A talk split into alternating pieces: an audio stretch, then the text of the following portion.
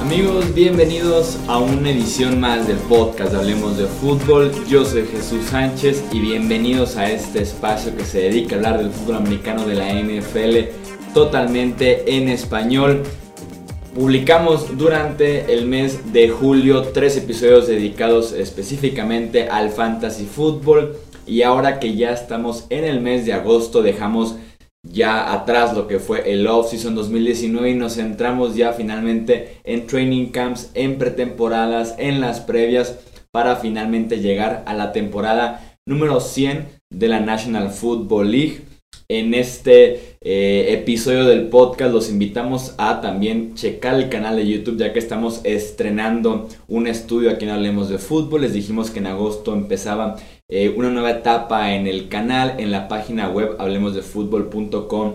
También nuevo diseño, nuevos colaboradores en redes sociales, en el podcast y sin duda alguna es una temporada que nos emociona bastante aquí en Hablemos de Fútbol. Estamos listos para platicar de lo que son los training camps en el costado de la conferencia americana. El día de mañana publicaremos el episodio en el que estaremos analizando los training camps de la conferencia nacional. Y el ejercicio es muy sencillo. Vamos a eh, dar 16 equipos, 16 preguntas que eh, se deben de contestar o que tenemos por lo menos para los training camps de los equipos de la AFC. Iniciamos de una vez por el eh, este, la conferencia americana. Iniciamos con Buffalo. Nuestra pregunta es, ¿cómo luce esta nueva ofensiva? John Brown, Cole Beasley, Andrew Roberts, Frank Gore, TJ Yeldon, Devin Singletary, Dawson Knox son los receptores, running backs y alas cerradas nuevos que tiene este equipo eh, de Buffalo. En la línea ofensiva también en la agencia libre llega Mitch Morse. En el draft eh, como tackle derecho llega Cody Ford, así que el offseason de los Bills se trató de arropar a Josh Allen y quiero ver cómo se desenvuelve esta nueva ofensiva en training camp y en pretemporada. Pasamos a Miami, Ryan Fitzpatrick o Josh Rosen. En cuestión de quién lleva la, la delantera en esta pelea, tengo clarísimo, es Ryan Fitzpatrick y así debería ser, es el veterano que llevaba eh, ya tiempo en la NFL, sí diferentes equipos, pero se ha podido por lo menos consolidar como esta figura de titular decente, suplente sólido. En el caso eh, de Josh Rosen no tiene ni la experiencia, ni la personalidad, ni la producción, ni la confianza que sí puede tener Ryan Fitzpatrick. Con Rosen estamos hablando de su tercer coordinador ofensivo en apenas 18 meses en la NFL. Me queda claro que a Miami le conviene más que inicie Rosen. ¿Por qué? Porque así te puedes dar cuenta si él representa el futuro de la franquicia y si no, ahora sí buscar un coreback en el draft del 2020. Nueva Inglaterra. ¿Quién levanta la mano en el ataque aéreo? Eh, hay muchísimas dudas en ese ataque aéreo en Nueva Inglaterra y hay muy pocas respuestas, por lo menos en este inicio de training camps. Se retira Rob Gronkowski, Josh Gordon está suspendido, Julian Edelman está lesionado. Se fue en la agencia libre Cordell Patterson y Chris Hogan. Y los receptores que nos quedan como experimentados es Philip Dorset. Eh, como receptores que son eh, nuevos se podría decir que llegaron en la agencia libre Maurice Harris, de Marius Thomas que ni siquiera está entrenando, Don Trell Inman que firmó apenas en julio, entonces realmente ningún equipo lo estaba buscando y claro, en Kill Harry la primera selección de Nueva Inglaterra en el draft pasado, ¿quién levanta la mano en este juego eh, aéreo? Los Jets de Nueva York, nuestra pregunta es, ¿la ofensiva dará ese siguiente paso muy parecido a Buffalo? Trajeron en este offseason a Jamison Crowder, a Kelechi Osemele, obviamente a Livion Bell, retienen a Robbie Anderson y Quincy Enungwa y también en el staff de entrenadores se une Adam Gaze como head coach, esta gran ofensiva, eh, responsable de ese éxito de los Broncos hace unos años, obviamente también con Peyton Manning, Eric Decker, Ramarius Thomas y un excelente grupo eh, alrededor de Manning. ¿Será este el año bueno para eh, Sam Darnold su segunda temporada en la NFL? ¿Será Dan Gaze este eh, head coach que lo lleve a dar el siguiente paso? Esa es la pregunta para los Jets. Si la ofensiva dará justamente ese siguiente paso. Vamos ahora con los Baltimore Ravens. Nuestra pregunta es, ¿cómo será el juego aéreo? Ahora sí que es una incógnita muy general, pero tenemos esa duda con Baltimore. ¿Por qué? Porque el año pasado en una sola palabra fue limitado. Así fue el juego aéreo desde que Lamar Jackson fue el quarterback de los Ravens. Este año en el draft llegan Marquise Brown, Miles Boykin y Antoine Wesley a la posición de receptor. Muchísima velocidad, pero nula experiencia y productividad en la NFL. Solamente Willie Sneed me suena como un receptor confiable actualmente en el roster de Baltimore, así que va a ser muy interesante eh, ver qué va a pasar con ese juego aéreo, porque el juego terrestre me queda claro que va a ser de los mejores de la NFL. Cincinnati, ¿cómo seguirán autodestruyéndose? Esa es la pregunta con Cincinnati, es un equipo que ha tenido históricamente mala suerte. Eh, cambiaron de sede de entrenamiento para retomar ciertas tradiciones ahora que la NFL celebra su temporada eh, número 100 por historias y demás. Y se lesiona AJ Green del tobillo, es sometido a cirugía y se perderá, dicen, partidos, varios partidos de la temporada eh, regular. Muchos culpan al campo, otros culpan simplemente una lesión de entrenamiento. Se suman las lesiones de Jonah Williams, eh, su primera selección de este draft, que está fuera todo el año por una lesión en el hombro. Y Clean Bowling, su guardia titular, que también se retira de la NFL, así, como, así es que como seguirán autodestruyéndose los Cincinnati Bengals. Vamos con los Cleveland Browns. ¿Cómo controlan las emociones? Y esas emociones cómo no se van a convertir después en problemas. Un caso muy puntual con los Browns, el de Duke Johnson cuando era el off-season, cuando estábamos apenas en minicamps, en OTAs. Eh, Hablaron muy mal de Duke Johnson, tanto Baker Mayfield como eh, Freddy Kitchens. Es un quarterback de segundo año, es un head coach novato. Atacaron a su propio compañero, a su propio jugador. Duke Johnson, al final parece que se va a quedar en Cleveland, así que fue un ataque innecesario. Se habló de la ausencia de Odell Beckham Jr. en OTAs y en minicamp, así que se trata de mantenerlos controlados a todos en ese ambiente de Cleveland para que puedan cumplir con las expectativas. Pittsburgh. ¿Quién se levanta como el receptor número 2? Antonio Brown está fuera del equipo. De malas, recibiendo muy poco a cambio y terminando su relación probablemente de la peor manera eh, posible.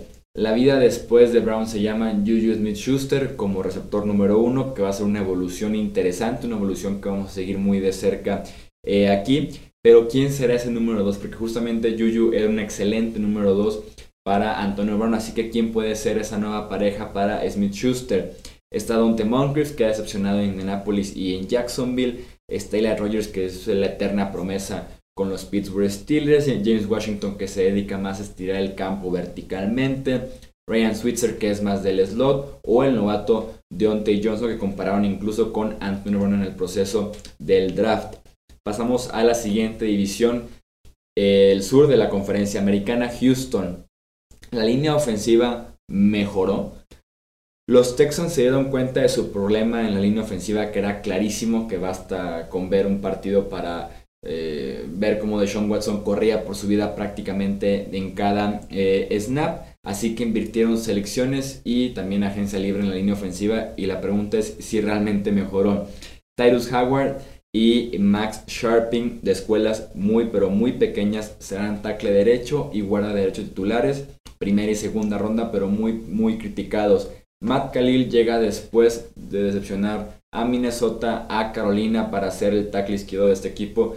La tercera será la vencida con Matt Khalil, así que sí invirtieron, pero no sé si en los mejores jugadores y me gustaría ver eso. Indianapolis, nuestra pregunta para ellos es, ¿la defensiva se empareja finalmente a la ofensiva? Probablemente desde los tiempos de Peyton Manning y después con Andrew Locke la ofensiva de los Colts siempre ha sido muy superior a su defensiva. Pero eh, en, esta, en este offseason Justin Houston llega también a vestir el uniforme de los Colts. Rock Yacine, su primera selección, eh, pinta para ser esquinero titular de esa defensiva.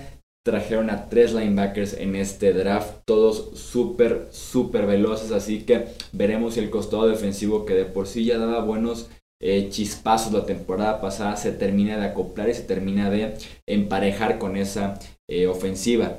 Jacksonville, ¿qué tanto evoluciona la ofensiva? Eh, me queda claro que la ofensiva de Jacksonville es un hecho, va a ser diferente, pero la pregunta es qué tan diferente lo va a ser. Nick Foles es el nuevo quarterback, ya deja de serlo Blake Bortles. John DeFilippo es el nuevo coordinador ofensivo. John DeFilippo que fue el coach de quarterbacks de las Águilas de Filadelfia que fueron campeones del Super Bowl 52 con Nick Foles como quarterback, así que se conocen bastante bien. Di Filippo de ahí saltó a ser coordinador ofensivo en Minnesota, no le fue nada bien y termina ahora en Jacksonville. También tiene un nuevo salas cerradas que es un sistema que son importantes en el sistema de Di Filippo, como lo vimos con eh, Zach Ertz, como lo vimos eh, con Cal en Minnesota, son Geoff Swain y el novato Josh Oliver, así que qué tan diferente, qué tanta evolución tiene esa ofensiva de los Jacksonville Jaguars. Cerramos el sur con los Tennessee Titans. Y aquí tengo como la pregunta tal vez más eh, rara, polémica de este eh, episodio y es, ¿Ryan Tannehill dará la sorpresa? No, no digo que Marcus Mariota no vaya a iniciar la semana 1, creo que solamente una lesión evitaría esto pasara. Pero, ¿qué pasaría si Ryan Tannehill tiene un excelente training camp y una excelente pretemporada? Por lo menos da la seguridad de sentar a Mariota si no inicia bien la temporada, porque es una oficina importante para él, porque es último año de contrato, le invirtieron bastante en agencia libre y en draft para seguirlo rodeando eh, de armas o por lo menos si se empieza a resentir de algo por alguna lesión, alguna molestia que son normales con Marcos Mariota, puedan tener la confianza de decir Ryan Tannehill, ¿qué me ofreces tú en la posición de quarterback? Pasamos ya para cerrar la conferencia americana a la división oeste.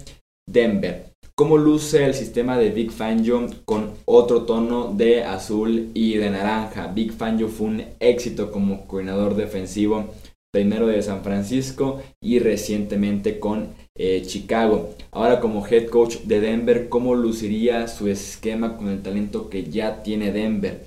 Von Miller vuelve a ser protagonista.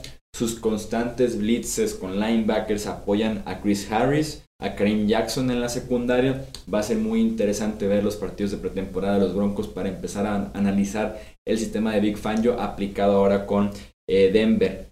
Kansas City Chiefs. ¿Cómo cambió su defensiva? Salió Rick Berry y entró Tyron Matthew. Salió DeFord y entró Frank Clark. Por lo menos los primeros reportes desde el training camp de los Chiefs dicen que en actitud, en personalidad, estos jugadores ofrecen más que los que estaban antes en esa misma posición. Se verá esto reflejado en el nivel general de la defensiva, en la producción tienen como eh, evitar ser la penúltima peor defensiva de la NFL por segundo año consecutivo. Así que me gustaría ver por lo menos esa actitud diferente que tanto hemos eh, o que tanto he leído en reportes desde el training camp de los Chiefs. Los Chargers de Los Ángeles, cómo se acomoda el roster de running backs. Melvin Gordon no se presentó ni se presentará al training camp de los Chargers, molesto por su situación contractual. Eh, ¿Y quién levanta la mano en este backfield? Tenemos nombres muy interesantes en el backfield de los Chargers. Justin Jackson es el corredor más completo, por decirlo de esa manera, porque puede correrte mejor entre los tackles, mientras que Austin Eckler es excelente recibiendo el balón eh, saliendo desde el backfield, así que alguien se acordará realmente de Melvin Gordon en agosto, lo extrañará en algún punto de la pretemporada, ya que inicie la temporada, va a ser sin duda alguna muy interesante de ver eso en Los Ángeles y cerramos la conferencia americana con nuestra pregunta para los Oakland Raiders y es cómo van a sobrellevar todas las personalidades en ese campamento. John Gruden, Antonio Brown, Bontase Burfict, Richie Incognito, y los que se vayan sumando en ese roster tan talentoso pero problemático de los Oakland Raiders y cómo no serán una distracción. Afortunadamente para los aficionados de la NFL que tenemos ese morbo de ver el vestidor de los Oakland Raiders, recordemos que son el equipo elegido para eh, que las cámaras de HBO los estén siguiendo durante Training Camp y sean los protagonistas de este documental Hard Knocks Así que eh, veremos muy de cerca cómo se responde, creo yo, esta pregunta que le planteamos a los Oakland Raiders. Recordarles que en el episodio de el día de mañana estaremos pendiendo las mismas 16 preguntas, pero para los equipos de la conferencia nacional. Y ahora sí, en el canal de YouTube iniciamos con las previas, ya saben, 32 días, 32 eh, equipos y en el podcast previas de cada división, un poco más a profundidad. y empezamos a repartir, claro que sí, pronósticos de la temporada 2019 de la NFL. Muchas gracias por estar aquí nuevamente con nosotros. Ya saben, tenemos nuevo set aquí en el canal eh, de YouTube, nuevo contenido a lo largo de lo que va a ser la pretemporada y también la temporada regular 2019 de la NFL. Y también recordarles Twitter, Facebook e Instagram como Hablemos de Fútbol. La página de internet hablemosdefutbol.com. También nueva imagen, nuevo contenido, nuevos colaboradores. Así que los esperamos en cada una de las plataformas que tenemos aquí en Hablemos de Fútbol. Yo soy Jesús Sánchez, muchísimas gracias y nos vemos en el próximo video. Hasta luego.